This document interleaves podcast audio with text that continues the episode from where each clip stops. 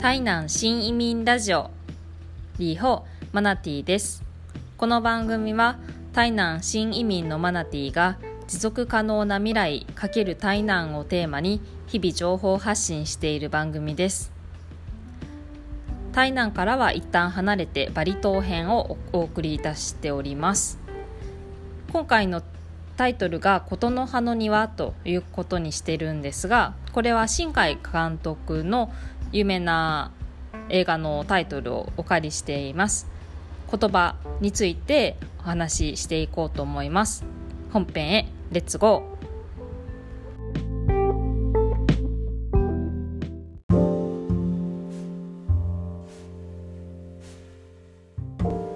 チャプター1サックの話。外国語を勉強するときこの単語の発音日本語のあれと似てるなとかこの音このフレーズが好きだなとかそういうことを経験したことってないでしょうか？私の知り合いで名前が優作さんっていう人がいてその人が子供の頃英語の授業で「What's your name?」って欧米人の先生に聞かれて「I'm you suck」って答えたところ「優作」「優 You suck」「You suck」「Really?」ってめっちゃ驚かれたようです。この「You suck」ってあの「お前最低」でこの罵り言葉なんですよね。あとこの「サック」はエロ系の意味もあるんですよね。あの唇と舌を動かしたりして吸うストローで吸う、まあ、この吸うっていう意味なんですけど、まあ、ちょっとこうエロ系の意味もあったりして「You suck」って先生はなったわけですね。なので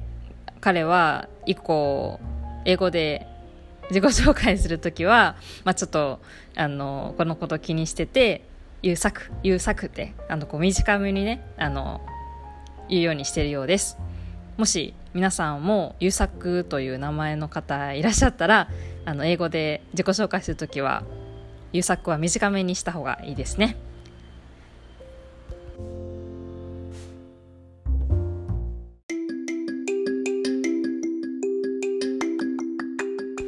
チャプター2マナーの話名前つながりでいくと今回のバリー旅行でマナー私の名前の正しい発音の仕方はちょっとわからないんですけどこのマナーっていう発音に似た言葉がバリにはあるらしくってどこ？っていう意味に似た発音だそうです。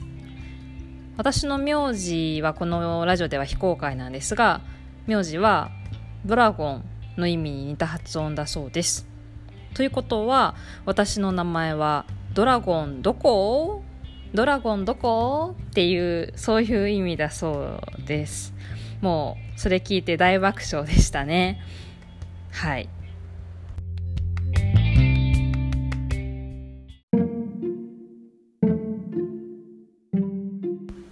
ャプター3コピーとポリシー。バリで日本人の私からすると可愛いはキュートって印象的だった言葉を2つ。紹介します。コピーはコーヒーの意味です。そしてポリシーはポリス。警察のことですね。まあちょっと可愛いんでおポリシーポリシーとかあの警察見つけたらすぐあポリシーだって言っててまあすごく可愛くってすぐ覚えられる言葉でした。コーヒーはコピーなんですけどバリ島で有名なコーヒーちょっと2つ2種類あるって聞いてましてまたちょっと機会があれば紹介したいと思います。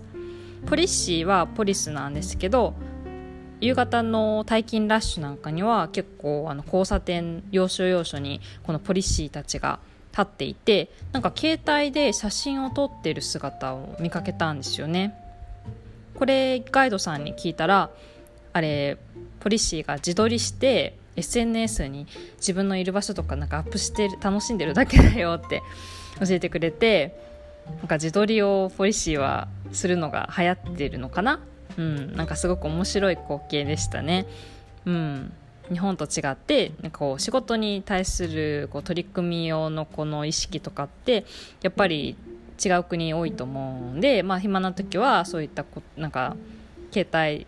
いじってたりとかそういうのは結構普通なことですし、まあ、働き方に関するこう意識の差っていうのは、まあ、日本人が逆にすごくアジアの中でも特殊な民族、うん、国民性というか、うん、そういう性質があるよなとはいつも思います。話が長くなってしまうので今日はこの辺りで。また次回。再会。